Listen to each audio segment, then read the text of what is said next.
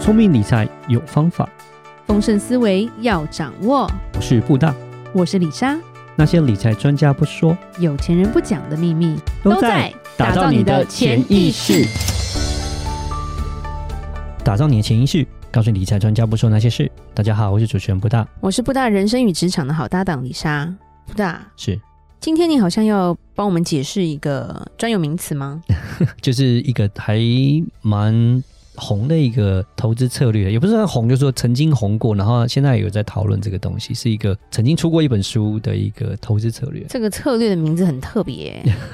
这个策略叫做道琼狗策略，这样子。为什么是狗？为什么不是猫？呃，狗是骂人的意思吗？你这只 狗，还是说是包还是扁？我不确定说它为什么叫做道琼狗啦。OK，这是可能是发明的这个人取的这个猪名字，但嗯猪是 呃，如果说假设以狗来讲的话，就以是狗来讲，它因为很忠心。不是不是哦，有没有啦，不是这样。没有，因为你们在讲投资的时候，其实有一个叫做狗跟主人的一个策略啦，也不是讲策略，就是说一个方式，就是说狗有点像是一个附属的意思，你的一个中仆嘛，就是它不是你的主力，但是它是一部分小部分，然后是跟着你的嘛。是对是。然后那个狗跟主人，我们讲那个理论是说，狗有时候会乱跑，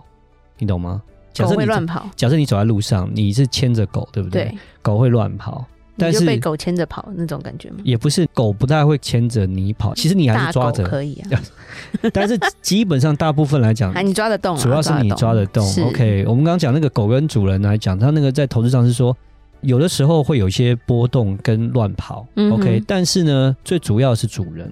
久了，狗还是会回到主人的身边。是 OK，算是这样子的意思。有些时候，有些部分，或者有些 section，或者有些投资的一个特定的时候，或是一个特定的一些产业或是什么，他们可能会有窜升，或是大涨或大降，但是其实还是跟着主力在走。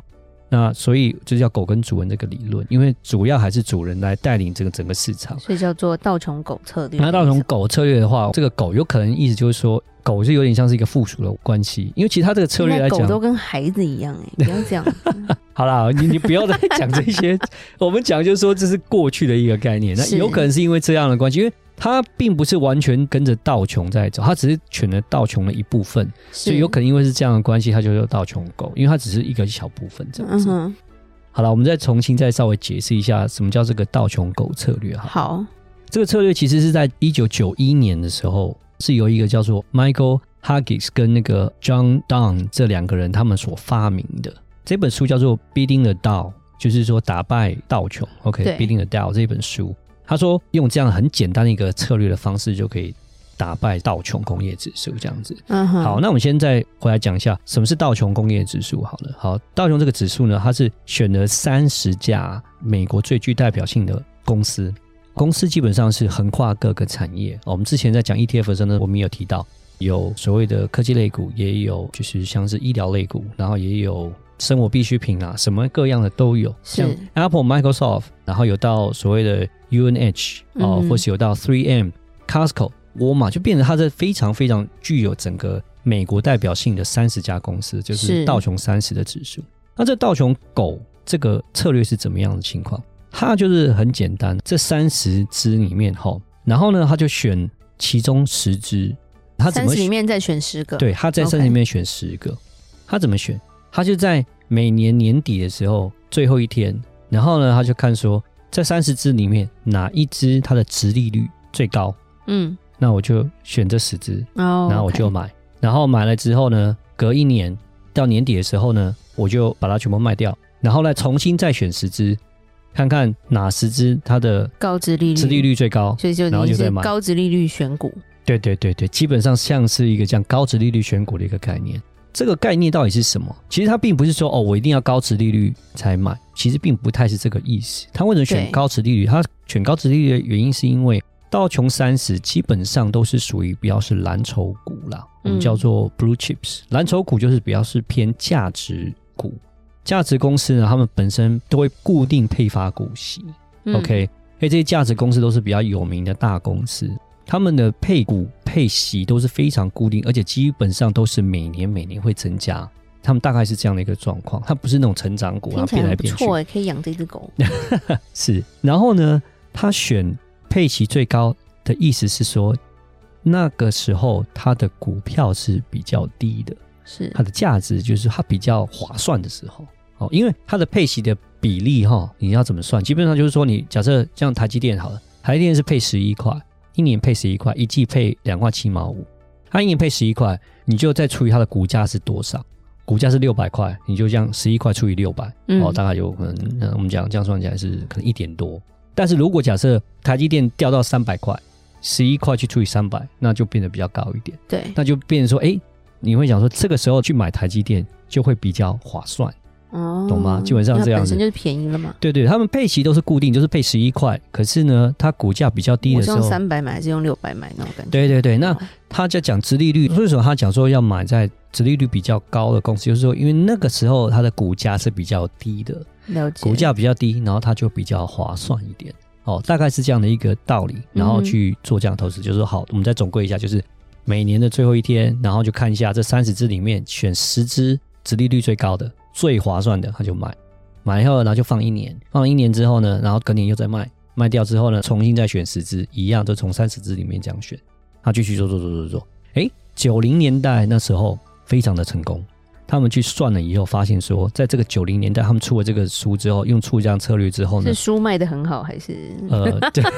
都有，反正就这个策略是成哦功，就是对，它跟真正的道琼三十来做比较的话，道琼三十在九零年代大概它的投资报酬也是十一趴左右。是然后，但是他们这个道琼狗策略是做到十七趴这样子、嗯哦，然后他打就说败了道琼，对，他就觉得哎、这就得到，就是觉得哎、这个很好哦，我们就是用这样的方式来做的话， ，Good 我 Dog，们就好像是我可以在一群里面，我去挑那个好的，懂吗？就大家都会去想嘛，就说是啊，零零五零买五十只全台湾最大的公司这样子，我可不可以在里面我再挑更好的五十里面再挑精选的十只公司？那这样我是不是报酬会更高？我觉得对就是有点这种概念，你知道吗？对，嗯就说从精里面我再更精一点，然后去挑出来，然后这样的话，我是不是我的报酬率就会更高？大概是这样的概念。但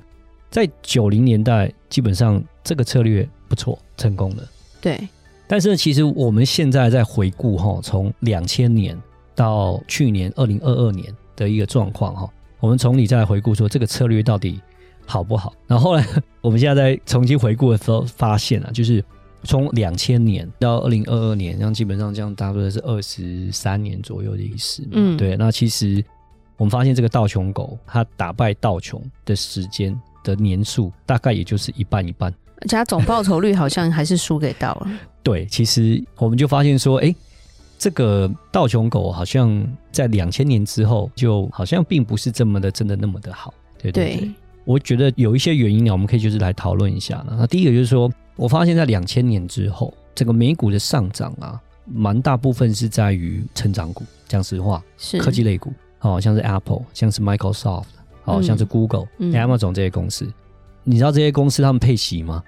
嗯那、嗯 他们配的很少，没几有乎都没有配息的。对对，所以真的大的这些成长类型的公司，其实他们配息是配得少。是那如果说假设以到穷狗这样策略来选的话，就变成说他可能都没有选到这样的一个好公司，变得它的成长性并没有说真的就是会比较好。对对，所以第一个我们先分享一下是说。策略其实是会跟着时间会一直变的，对，嗯其实好像没有一个很特定的一个定律说我过去就是用这样子，然后以后未来都会 work，嗯对，都都会是生效，其实并不一定。就像我们投资常会讲说，过去不等于未来， 其实我们都会一直强调这件事情。对对对对，对所以这是一个问题，是这个样子的啊。然后再来是说，道琼狗来讲，它因为是三十只里面再选十只嘛，对，所以说它的分散，它的整个效果没有说像道琼那么样的分散，所以风险上面是有些问题的啊。对，嗯所以说其实它的表现也没有特别的好。那再来，是我觉得最重要的问题是要强调，就会变成是说高值利率到底有没有比较好？我们在研究这个东西的时候，你就可以哦回归发现，原本的那个对，其观实我点因为一开始我们在这这个策略在选的时候，就是我要选一个高值利率的公司，因为台湾人我们觉得也很流行啊，大家都想要选一个值利率很高的公司。性价比很好，对，就不一定是性价比好，也就是觉得说啊，如果我股票赔了，他反正他也会配息给我嘛，啊，配息也不错啊，可以拿这个利息这样子。 所以大家都套在里面啊。嗯，也不是这样 讲，对对对，所以我觉得这在整个研究整个道琼狗的这个策略之后，我觉得有一些迷思可以去破除。第一个，我觉得很是重要，就是这个，就是高值利率到底有没有比较好，其实是不一定的，嗯了对，解这，是不一定的。然后再来是你这样子策略是不是从以前到现在是不是都会不变，然后这还是否定的，嗯对，然后再加上是说。你这样子去集中投资在这十股上面，然后并没有分散投资，到底有没有比较好？其实我觉得答案也是比较是属于否定的。对，是因为我发现道琼狗在跟道琼指数在比较的时候，其实它是还是落后道琼指数的，在对过去的二十二年这样子，然后再加上如果在跟标普五百来比的话，其实也是落后的，对，嗯也是落后的。当然，这个策略其实来讲，有些人会延伸出来，就会变成说我可不可以做台湾五十这个台湾狗？对，也也可 以，对啊，你可以做一个台湾狗啊，对啊，就变成说我就在台湾五十里面有没有，我就选择十档出来最高值利率的，然后我就都在跟他买，对，好， 但是答案基本上，我觉得过去来讲还是一样，就是并不是所谓的这个台湾狗，只要是狗就会赢，一直没有。对，所以我想在这边就是可以跟大家做一个结论，就是说这个策略我觉得是过去是有用，但是我觉得来讲现在、嗯、其实并不是这么的有用啊。对我来说，我还是会比较建议说，你还是就不需要去做这样的一个策略，可能还是做直接投资道琼的指数或是标普五百指数，可能还是会来的比较好一些。那为什么最近才有这个话题？今年开始有这个话题，是因为去年有赚钱吗？也没有啊，去年也没有特别赚啊，嗯对啊，也没有赚，也没有说特别说今年有这个话题，这个策略来讲，就是从一九九几年其实就已经开始，只是说时不时都会稍微比较一下，哎，这个策略到底有没有用啊？时不时比较一下这个策略到底好不好？但是就跟你讲，过去二十年啊来，我觉得大概一半一半吧，有时候好，有时候坏，有时候好，有时候坏。所而以且说你你的里面的成分可能也是一半一半啊，对对对对对对，然后是就的。对冲就冲完了。 就是呀对，反正就是策略说是不一定是完完全全很准的啦。对，嗯那其实这个策略也证明了，就是说就是要时间去证明啊。但我觉得是证明，就是说以现在的环境来讲，我觉得并不是那么的适合啦。好，了解，谢谢布达帮我们解释道琼狗是什么样的一个策略。好，然后如果你有什么想法的话，没有猫，所以还是可以试试看台湾狗。